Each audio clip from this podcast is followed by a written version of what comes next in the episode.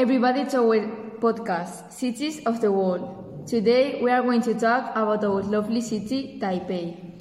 Our city has many buildings and facilities such as a theater, a museum, a cathedral, a skyscraper, a theme park, a park, a council, an hotel, a police station, and a hospital.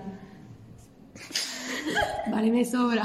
It also has many other important elements, such as pedestrian areas, runabout, traffic light, sidewalk, street lights, vans, bins and containers so you can recycle on the street. Now we are going to talk about Taipei's most important festival.